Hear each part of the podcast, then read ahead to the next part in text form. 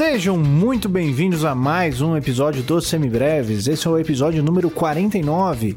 Mais um episódio aqui de análises harmônicas. É a nosso, nossa quarta iteração aqui da, dos nossos episódios de análises harmônicas. O meu nome é Pedro Janquizur e, como sempre, estou aqui com Daniel Lima.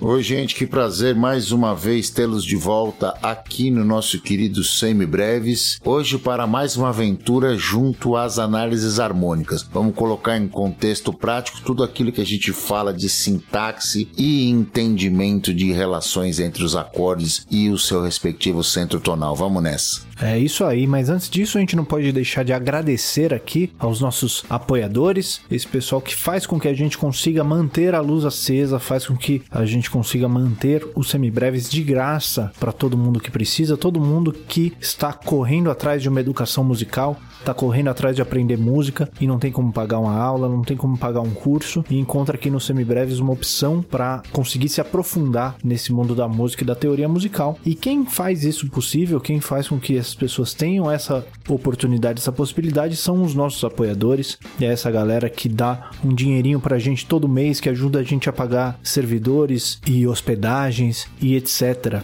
Então, muito obrigado. Nós agradecemos muito aos nossos apoiadores e eu tenho certeza que todo mundo que aproveita os semibreves também agradece. Se você quiser fazer parte desse nosso time de apoiadores, você pode entrar lá no apoia.se barra semibreves ou no picpay.me barra semibreves e ajudar a gente a partir de um realzinho por mês. E a partir de cinco reais por mês, você ganha acesso ao nosso grupo privado para os apoiadores no Telegram, onde você pode trocar uma ideia com a gente, tirar suas dúvidas, propor suas pautas, propor clube do disco, contar pra gente o que você tá estudando, o que, que você tá ouvindo, o que, que você assistiu, perguntar pra gente nossa cor favorita, todas essas coisas que a gente faz lá relacionadas à música ou não. Não é isso aí, Daniel? É isso mesmo. O meio de interação você escolhe. E as questões também. Nós estamos aqui para respondê-las, mesmo que a gente não saiba exatamente do que se trata. A gente inventa uma história bonita e manda bala. Isso aí. Se, se a gente sabe do que está falando ou se a gente está inventando, quem decide é você. Aí depende se você gostar da resposta ou não. Mas se você quer ajudar a gente e não tem como fazer isso dando dinheiro para a gente nesse momento, você pode ajudar demais simplesmente compartilhando os semibreves com todo mundo que você conhece, mandando lá no grupo da sua banda, mandando para seus alunos, mandando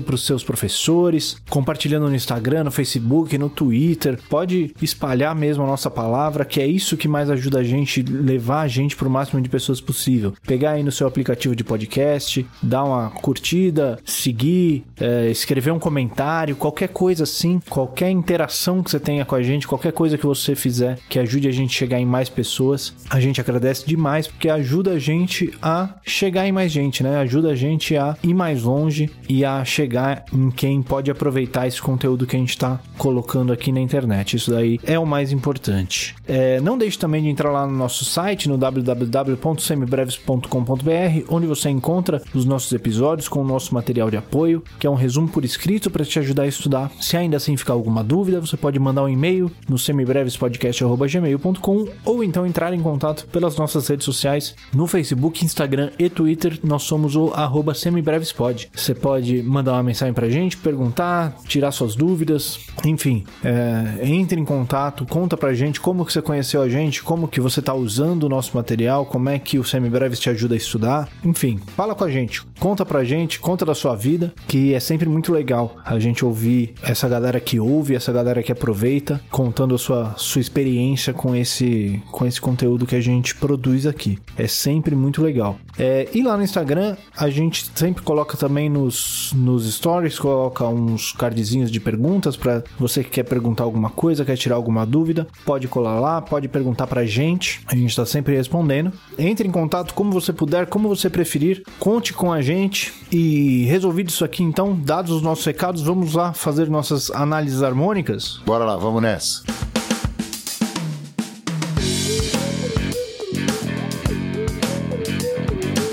Muito bem, Daniel. Hoje nós escolhemos uma análise temática, né? Uma análise que vem ali diretamente do nosso clube do disco dessa semana. Pois é, rapaz, a gente preguiça de escolher outras coisas, a gente escolhe sempre as mesmas, né? Não, mentira, a gente, a gente escolhe as coisas que são realmente relevantes, é por isso. Exatamente. Hoje a gente separou duas músicas pra gente analisar aqui, como sempre, uma nacional e uma internacional, né? A nossa música nacional vem diretamente ali do Chega de Saudade, do João Gilberto, que é a Bim Bom. E a nossa internacional é uma música, na verdade, importantíssima para quem toca jazz, né? Para quem gosta do jazz americano. É uma música, uma das, um, uma das pedras fundamentais do jazz que gerou várias outras coisas, vários counterfeits, né? Que eles chamam, que é o I Got Rhythm, que deu início ao Rhythm and Changes, né? Que são as, as músicas baseadas na harmonia do I Got Rhythm. E só umas 3 mil só. Só, por aí, chutando por baixo. Até Baixo, hoje né? à tarde. Humildemente. Hoje à noite já vai ter mais algumas. Mais uma meia dúzia. é, é, isso aí. né? Mas, mas é uma música importantíssima pra gente entender muito do que existe no, no jazz americano. É, essa é uma daquelas músicas, uma, da, uma daquelas é, bases harmônicas que a hora que você aprende uma, você aprende várias, né? Você pode tocar a maioria das músicas que, que são baseadas naquilo. Um pouquinho parecido com blues, né? Com- Como a forma blues se espalhou pela cultura, principalmente da música americana, mas também tem alguns reflexos por aqui na música brasileira. De vez em quando aparece umas formas blues por aqui. E a I Got Rhythm entra mais ou menos nessa mesma categoria, então é muito importante a gente conhecer essa música e essa harmonia. Certo? Vamos direto então pular lá para as nossas análises harmônicas? Bora, vamos nessa, vamos entrar de cabeça nessas. Vamos lá. Começando pelo Bim Bom, então. Bimbom it is. Ou quer dizer, Bimbom. vamos no bimbom.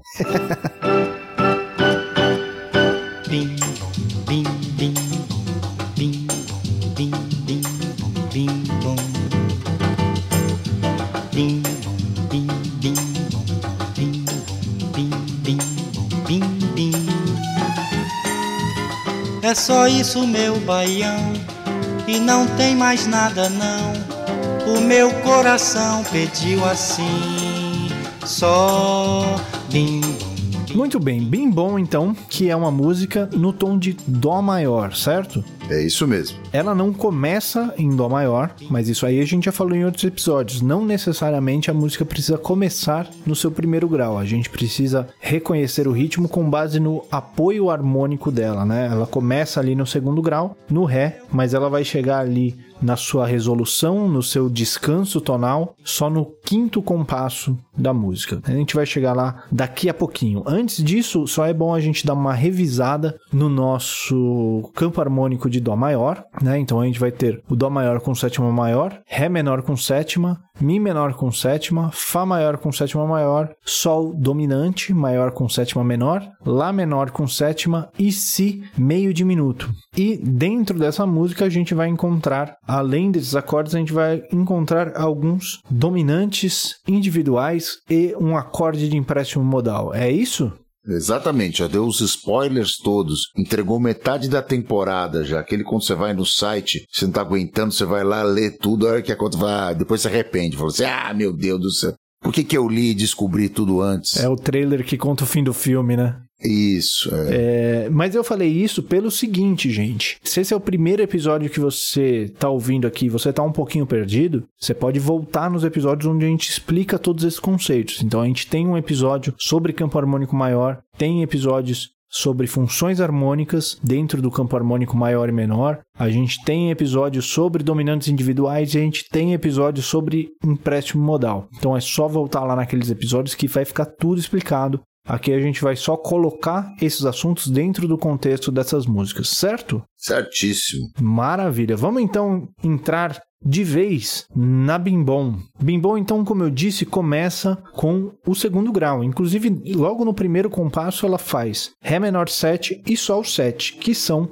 o segundo grau e quinto grau do campo harmônico de Dó maior. Só por aqui a gente já consegue deduzir que essa música provavelmente está em Dó maior, pelo uso do Sol 7, né? Cada campo harmônico tem só um dominante diatônico, e como ele está tocando só ele, provavelmente esse é o dominante do tom mesmo, o dominante diatônico. Então, se esse dominante é o Sol 7, provavelmente estamos em Dó, que Sol é o quinto grau de Dó. Né? Não sei se foi muito confuso nessa minha explicação. Não, eu, eu entendi daqui, eu entendi o que você quis dizer. Talvez porque a gente já se conhece há tantos anos também, também isso pode, pode ter uma certa também, né? influência. Né? Mas essa harmonia Ré menor, Sol 7, né? Segundo grau, quinto grau, se repete por quatro compassos. Ele faz essa mesma sequência, quatro compassos seguidos, que é o que a gente chamou aqui agora há pouco, quando a gente estava combinando o episódio, nós chamamos de harmonia do descobridor dos sete mares, né? É, esse é um daqueles clichês harmônicos para quem é, é guigueiro, já viu isso 555 mil vezes. Pode ser o Mania de Você, pode ser o Oie Como Vá, pode ser o Descobridor dos Sete Mares, tudo. Você que é guigueiro sabe do que eu tô falando, que esse 2-5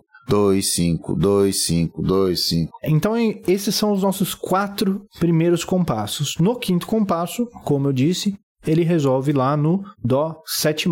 Esse quinto compasso, inclusive o quinto e o sexto, são uma casa 1 né? Então ele volta lá para o começo da música, faz de novo tudo isso. Mas a segunda vez, em vez de ir para o dó, ele faz o que a gente chama de resolução deceptiva, né? Então ele fica fazendo ali o ré e o sol 7, só que esse sol 7, em vez de resolver no dó, ele vai para um outro lugar, que aí ele faz um si menor 7, que é um acorde que não temos no campo harmônico de dó, e um mi 7 com a nona menor, que é outro acorde que nós não temos no campo harmônico de dó. Então o que aconteceu aí, Daniel? Muito bem, esse Si menor com sétima, Mi 7 bemol 9, ele é um 2-5 do próximo acorde que vem ali na abertura da, do B, né? É, ele prepara o Lá menor com sétima. Ah, mas aí você pode falar assim, pô, bicho, mas o 2 do Lá menor não seria o, o Si meio diminuto? Sim, seria uma possibilidade. Mas como você que já está ciente e esperto, você sabe também que existe a possibilidade de usar o acorde menor com sétima, dada a sua presença na escala menor melódica, perfeito? Isso aí, mais um episódio para quem tá meio perdido voltar lá. O nosso episódio da escala menor harmônica e menor melódica também é bem importante para entender isso aqui. Se você tá perdido, pode separar aí os próximos dois meses para você ir escutando umas coisas que vai te ajudar, entendeu? ajuda, ajuda bastante. Então aqui a gente já falou também sobre o nosso episódio da menor harmônica, menor melódica e do segundo cadencial, né? E das interpolações de 2/5. Olha só. Coisa, não? E para quem, para quem tá acompanhando a gente desde o começo, olha só quanta coisa a gente já viu, né? Às vezes a gente esquece por quantas coisas a gente passou, né? Mas é bem legal também gente olhar para trás e ver quanta coisa a gente já viu nesses últimos meses aí, nesse último ano. Estamos chegando no, no, no, episódio quase que número 50 de conteúdo teórico, desconsiderando episódios especiais de férias, episódios de, de Clube do Disco, episódios diversos. 50 só de teoria. Olha aí que loucura. Maravilha, né? Então, continuando aqui, esse Mi7, ele resolve lá no Lá menor 7, que é o sexto grau de Dó maior. Então, sem muitos mistérios, depois ele repete esse Mi7, Lá 7, então nós temos de novo dominante, 5 do 6, resolvendo no 6, depois novamente Mi7, 5 do 6, Lá menor 7, 6 menor 7, Aí depois tem uma surpresinha. Ele transforma esse Lá menor em um Lá dominante, um Lá 7. O que, que é esse Lá 7 aí, Daniel? Na realidade, esse Lá 7 está com uma posição de dominante aí, né? Ele está preparando alguém. Quem o Lá 7 prepara? Lá prepara o acorde que está quarta justa acima ou quinta justa abaixo. Então, contando Lá, Si, um tom, Dó, um tom e meio, Ré, dois tons e meio. Chegamos à conclusão que o Lá 7 está preparando algum Ré. Aí na sequência, nós podemos ver que ele está preparando o Ré menor com sétima, não por acaso o acorde 2 dessa progressão. Portanto, eu considero esse Lá7 um 5 dominante individual do 2. 5, 7 do 2 menor com sétima. Muito bem, então Lá 7, 5 do 2, resolvendo no 2 menor 7, indo para o 5. E aí, daí ele volta lá para o começo, repetindo aquela sequência de 2, 5, 2, 5, 2, 5. Na segunda vez que ele faz isso, ele faz o Lá 7, né? Chegamos ali de volta naquele Lá 7, no 5 do 2. Aí ele vai para o Ré menor 7. Mas em vez de ir para o Sol 7, ele vai agora para um Fá menor. Bom, Fá menor não é do campo harmônico de Dó. Também não é dominante de ninguém. Então o que, que esse Fá menor está fazendo aí, Daniel? Muito bem, uma maneira simples, rápida e objetiva de explicar. Ele é um chamado acorde de empréstimo modal ou aquela famosa modulação instantânea para o homônimo menor. Ele é um 4 menor com sétima. Esse talvez seja o acorde de empréstimo modal mais clássico de todos. Pega o acorde do quarto grau menor dentro do campo harmônico maior. E aí ele volta para o acorde 1 no que a gente chama de cadência plagal menor. Sabe do que eu estou falando? Não, calma. A gente vai falar sobre tudo isso em breve. É, esse aí não tem episódio ainda. Esse é spoiler mesmo. Esse é spoilerzaço. Mas é isso aí. E aí terminamos a Bim Bom, né? Uma música curtinha, mas recheada de conteúdo pra gente falar e recheada de coisinhas pra gente entender e pra gente reforçar tudo que a gente já aprendeu até agora. É isso? Vamos tocar pra ver como soa? Vamos, não tocamos ainda, né? Não tocamos nada dela ainda. Vamos não tocar. tocamos, vamos tocar. Então a parte A, vamos lá, vamos começar. Você começa lá com o famoso descobridor dos sete mares, mania de você e oie como vá, lá, ó. Faz aquele Ré menor, Sol, Ré menor, Dó, Ré menor, Sol, Dó. É isso. Aí você repete isso. Na segunda vez, você vai fazer Ré menor, Sol, Si menor com sétima, Mi uh, 7, 9 e vai para Lá menor com sétima. E aí você faz Mi 7, 9 de novo e depois o Lá menor com sétima. E depois Mi 7, 9 de novo, indo para o Lá menor com sétima. E aí ele prepara o Lá menor, esse Lá menor com sétima vai acabar virando Lá com sétima para preparar o Ré menor. E aí ele faz o Sol 7. Na primeira vez faz aquele banzé tudo de novo, voltando lá para cima. Ré menor, sol, ré menor, sol. Só que na segunda vez ele faz ré menor, então ele pula para o fá menor e aí cai no dó maior como a tal da cadência plagal menor, 4 menor arrumando para o 1 maior. É isso, Pedro? É isso aí, muito bom. É, uma outra coisinha que a gente esqueceu de comentar aqui, que acho que vale a pena, esse Mi 7 está escrito aqui como Mi 7 bemol 9. Por que, que esse Mi 7 tem esse bemol 9 aí, Daniel? Muito bem, essa é a tal do, da, das estruturas altas, das extensões, das upper structures diatônicas do dominante, né? A gente falou no, no, no episódio de teoria anterior, falando justamente sobre isso. Então, esta é esta nona bemol é a nona bemol diatônica deste dominante do lá menor. Uma outra coisa interessante a ser, que pode ser dita para criar uma polêmicazinha, botar um veneno e deixar uma pulga atrás da orelha de, de quem está já um pouquinho lá na frente no estudo, você pode discutir até se este essa presença desse lá menor aí é uma modulação para o lá menor, ou se ele mudou para o tom de lá menor, ou se ele está simplesmente fazendo um dominante do sexto grau. Mas fala assim, pô, Daniel, mas tá maluco? É, muda nada. O sexto grau é o primeiro do menor. É verdade, você tem toda a razão. Principalmente porque você está usando um dominante diatônico aí. Então, o que eu estou querendo dizer é que tanto faz se você enxerga isso como um novo tom de Lá menor ou se você enxerga como sexto grau do maior, sintaticamente ele tem o mesmo efeito. Mas ele tem essa carinha aí por causa desse 2,5 e essa mesma conclusão que o cara está sugerindo lá na primeira parte, e depois voltando outra vez do Lá com sétima para o Ré menor Sol e trazendo para o centro tronal de Dó de novo. Tanto faz se você entende como uma modulação para Lá menor ou simplesmente uma alegoria por sobre o sexto grau do centro tonal anterior. Tanto faz. É isso aí. Ess essas modulações para o relativo, elas são muito sutis, né? Então elas abrem esse espaço assim para você, ah, é, ele só foi para um outro lugar do campo harmônico, ele só se afastou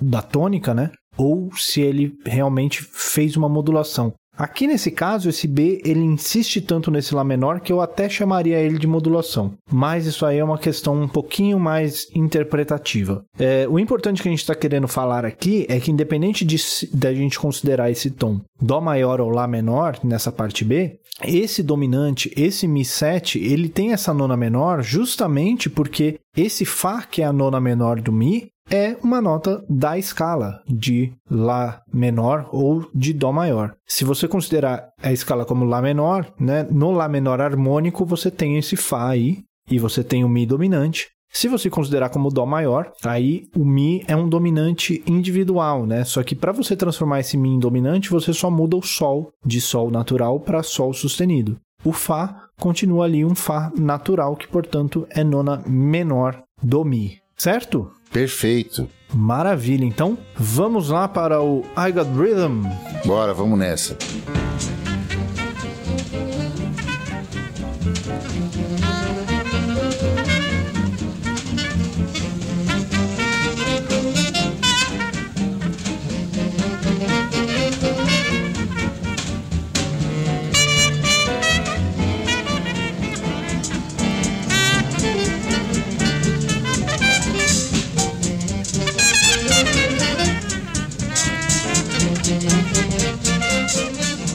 A gente vai tocar o, o I Got Rhythm, ou o Rhythm Changes, em Si bemol. Por que, que a gente vai tocar em Si bemol? Porque esse é uma tonalidade de. Porque o mundo não é só dó, né? Para começar. É, eu ia chegar aí. O mundo é dó maior, sim. Se a gente for levar em consideração que isso aí foi escrito pro sax tenor tocar a melodia, então ele tá em dó maior para o sax tenor. certo? E pro trompete, etc, etc. Essa tonalidade é uma tonalidade de conforto para os metais que são afinados em si bemol. Então a gente eles estão tocando em dó como instrumentos transpositores e nós da base estamos tocando em si bemol. Se você não sabe do que eu estou falando, não se preocupe. Isso é um, um detalhe de arranjo que surge aqui só como um comentário de rodapé de página. Uma espécie de nota do editor, assim. Isso para quem está estudando arranjo, que sabe do que eu estou falando, sabe que, ou realmente toca trompete ou, ou sax tenor, vai entender facilmente. Se você não sabe, não tem problema, mas fique sabendo agora. O trompete e o sax tenor são instrumentos transpositores que são afinados em si bemol. É isso aí. Para quem toca um pouquinho de jazz, né? Tá acostumado com esse tipo de repertório, normalmente as músicas escritas por pianistas e guitarristas são em tons com poucos bemóis e sustenidos, né? São em dó, fá, sol, são nesse tipo de tom. As músicas escritas por instrumentos de sopro normalmente são si bemol, mi bemol, às vezes em fá também. Lá bemol. Lá bemol, porque eles são instrumentos transpositores. Então, esses tons são os, aqueles mesmos tons para eles, né? Então, o dó vira si bemol, uh, o sol vira mi bemol, né? Esse tipo de coisa assim. Então, na verdade, a gente tá falando da mesma coisa. Essas músicas instrumentais costumam ser é, escritas nesses tons de conforto dos, dos seus respectivos instrumentos. Então, o pianista, para usar menos tecla preta, escreve as músicas em dó. O trompetista, para ler menos sustenidos e bemóis, ele escreve em si bemol, porque para ele ele escreve isso em dó, né? E assim por diante. Isso muda um pouquinho quando a gente vai falar de repertório cantado, porque daí vai do conforto da voz e o conforto da voz tem a ver com registro, não tem a ver com notas acidentadas é. ou não. Aí não é só as que você as que você quer cantar para o seu conforto é, de digitação ou de instrumentação. É as notas que o canário consegue alcançar. Porque afinal de contas você pode mexer em várias coisas, menos na tessitura do cidadão, né? É, a fisiologia do, da voz do cara você não consegue mexer. Então, só um comentáriozinho rápido que explica bastante dos tons que a gente acaba vendo no nosso dia a dia. Certo? Vamos lá então para I Got Rhythm. Vamos lá. I Got Rhythm está em Si bemol, então o campo harmônico de Si bemol, bem rapidamente aqui, nós temos Si bemol maior com sétima maior, Dó menor com sétima menor, Ré menor com sétima menor, Mi bemol maior com sétima maior, Fá dominante maior com sétima menor, Sol menor com sétima menor e Lá meio diminuto, certo? Perfeito, é isso mesmo. Então, começando aqui no I Got Rhythm, essa daqui é a sequenciazinha básica que define essa música e, consequentemente, todas as músicas que são feitas a partir dela, que é Si bemol maior. Aqui nesse caso ele está escrito só Si bemol maior, às vezes ele aparece com a sétima maior ou com a sexta aí também, mas temos aqui Si bemol maior, Sol menor com sétima, que é o sexto grau, Dó menor com sétima, que é o segundo grau, e Fá 7, que é o quinto grau. Tudo isso é diatônico. A parte A do I Got Rhythm é essa sequência, tocada em dois compassos, né? Então, dois acordes por compasso. Essa sequência 1, 6, 2, 5, tocada três vezes. E aí, no final, ele faz Si bemol, Fá 7, Si bemol, né? Para terminar no, no, no 1 ali, o oitavo compasso. Certo? Então, você, você viu essa sequência harmônica, já pode chamar de Rhythm and Changes. É isso mesmo. Vamos tocar essa primeira parte para ver Vamos como é que tocar soa? a primeira parte. É, isso aí é, é nossa, nosso arroz com feijão, né? De todos os dias. Então vamos lá, ó. Primeiro grau, então eu vou fazer já com a sétima maior, para ficar um pouquinho mais interessante, tá? Então, ó. Si bemol com sétima maior. Aí nós vamos pro Sol menor com sétima. Aí então nós tocamos o Dó menor com sétima. então pulamos para o Fá com sétima dominante. Aí repete isso: Si bemol com sétima maior, Sol menor com sétima, Dó menor com sétima. Então, para o Fá dominante. Aí, para fechar o A, para fechar o primeiro chorus, você usa Si bemol, Fá 7, como está sugerido lá, e volta para o Si bemol. É isso, a primeira parte. É isso aí. Na parte B, ele começa então com um Ré 7. Ré 7 não é do campo harmônico de Si bemol, né? Então o que esse Ré 7 está fazendo aí, Daniel? Esse 7 nada mais é do que o dominante individual do próximo acorde a ser resolvido. Ele é o dominante do Sol menor, não é isso? Ou, nesse caso, que não vai para um Sol menor, vai para o Sol com sétima, é aquele caso de dominante estendido. É o dominante do dominante, de alguém. Certo, Pedro? É isso mesmo. Então o 7 é 5 do 6, né? 5 do 6, isso. Que resolve ali no sexto grau, só que esse sexto grau não está menor como costuma estar no campo harmônico de Si bemol, ele está dominante também. Então esse sexto grau também é um dominante, é um Sol dominante. Dominante de quem? O Sol, como a gente já viu, já está vendo há alguns meses, o Sol é sempre dominante de algum Dó, né? O Dó, nesse caso, que é segundo grau de Si bemol. Então, esse Sol 7 é um 5 do 2. E ele resolve no Dó, mas ele não resolve no Dó do segundo grau menor 7. Ele resolve num Dó dominante. Que coisa, hein?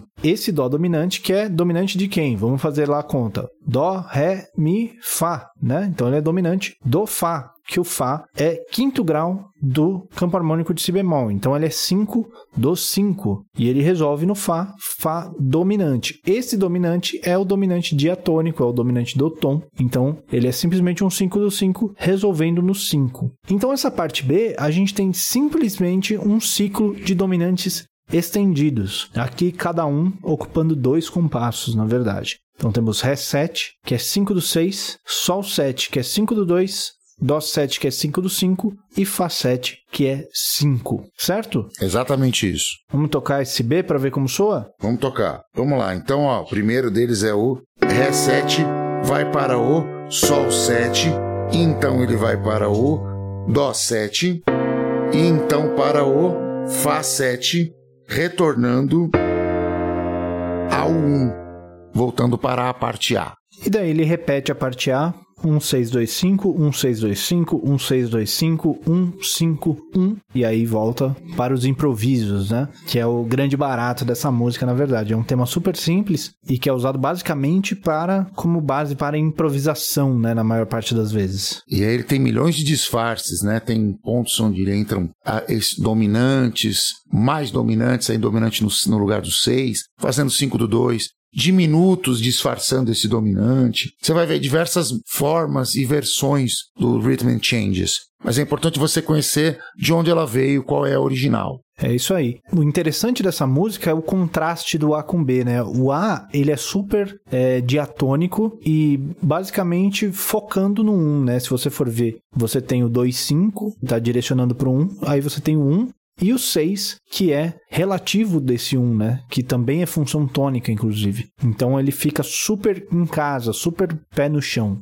E quando ele vai para o B, ele, na verdade, só tem um acorde diatônico no B, que é o 5, né? Que é o dominante. Então ele fica super suspenso, super no ar, assim. Super é, meio que procurando um caminho diferente até ele cair de novo no A. Né? Ele é baseado nesses, nesses contrastes. Então é super interessante a gente conhecer essa harmonia desse I Got Rhythm e a partir daí conhecendo também as suas variações, né? Várias formas como ele é reharmonizado por aí e vale a pena conhecer e ir atrás dos Rhythm and Changes para conhecer um pouquinho mais de como funciona essa tradição aí. Certo? Mais alguma coisa para a gente falar dele? Não, é isso aí. Perfeita colocação. Maravilha. Então essas foram nossas análises harmônicas desse mês e vamos lá para as nossas dicas culturais.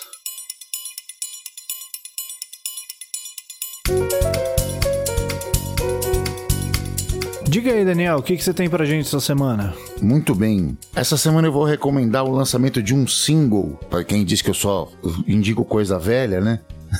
o single foi lançado essa semana. É o single do meu querido amigo chamado Danilo Penteado, baixista, guitarrista, cavaquinista, pianista, cantor, compositor e meu colega de sala lá na Unicamp. E também meu colega de República lá na, na, em Barão Geraldo. Ele tá com um novo single no ar e o single se chama Ornitologia. É uma parceria dele com letra do Carlos Renault. É, o Renault tinha escrito essa, essa letra pro clássico do Charlie Parker, Ornithology, né? O que que vem a ser ornitologia? Ornitologia é o estudo dos pássaros, né? Nós estamos especialmente naturebas essa semana. Né? Andou é. fazendo uma, uma live... É, de ecologia e eu tô, tô citando a ornitologia aqui. Nós estamos demais. É, quase isso. O single tem essa particularidade da letra ter, escrito, ter sido escrita para, para, originalmente por Ornithology e o Danilo escreveu uma outra melodia, musicou essa letra e virou um samba numa pegada meio jobiniana, que também era um grande apaixonado pelos pássaros, fez discos em, em músicas e homenagem aos mesmos, inclusive, né? Participam da gravação o Lucas Casastio e o Menotti Del Picchia tocando baixo e o Lucas tocando bateria. Ele foi gravado, masterizado pelo meu outro grande amigo Jonas Tati lá no estúdio Patrápolis e a arte da capa foi feita pela Flora Figueiredo. Você encontra em todas as plataformas pelo selo YB Music e você pode conhecer mais do trabalho do, do Danilo também no disco que ele lançou recentemente, que é o Ling Lang. Então tá aí a minha, minha dica de hoje, é o single Ornitologia, do Danilo Penteado. Ah, esqueci de dizer, quem canta essa faixa é a Paula Mirhan. Tomara que eu tenha acertado a pronúncia do sobrenome dela. Então é isso, Ornitologia de Danilo Penteado e Carlos Renault é minha dica de hoje em todas as plataformas. Muito bem, preciso ouvir. A minha dica dessa semana é um livro que eu encontrei perdido aqui em casa, enquanto eu tava limpando algumas coisas. Eu nem lembrava que eu tinha esse livro aqui, e aí eu comecei a dar uma refolhada nele, é, dar uma olhadinha nas anotações que eu tinha feito e tal. Foi um livro que eu usei para fazer a minha monografia na faculdade, que é o Kind of Blue: The Making of the Mas Miles Davis Masterpiece, ou Kind of Blue: A História da Obra-Prima de Miles Davis. Eu tenho aqui a versão em inglês, mas ele tem a versão em português também. O livro do Ashley Kahn. Ashley Kahn, que é historiador, jornalista, produtor musical e professor da Universidade de Nova York. E aí ele escreve esse livro a partir de uma, de uma pesquisa sobre a gravação do disco Kind of Blue do Miles Davis. E ele ataca, né, essa história de várias frentes diferentes, da frente da vida pessoal do Miles Davis, da frente da, do, da tecnologia da época, de como esse disco foi gravado e de como esse repertório foi produzido também, dos conceitos do jazz modal, de como essa coisa de colocar o modal dentro do jazz surgiu e estava é, efervescente na época, o que, que realmente veio do Miles, quais foram as influências de figuras como John Coltrane e Bill Evans que participaram da gravação dele também, e também do Winton Kelly, né? Como o Winton Kelly não se encaixava bem dentro desse, desse repertório história, ele acaba tocando as faixas que são mais blues e tal. E é um livro super legal sobre um disco, inclusive é um, é um como a gente falou aqui do Rhythm and Changes, que é uma das obras seminais do jazz e que influencia muita coisa que vem dali para frente.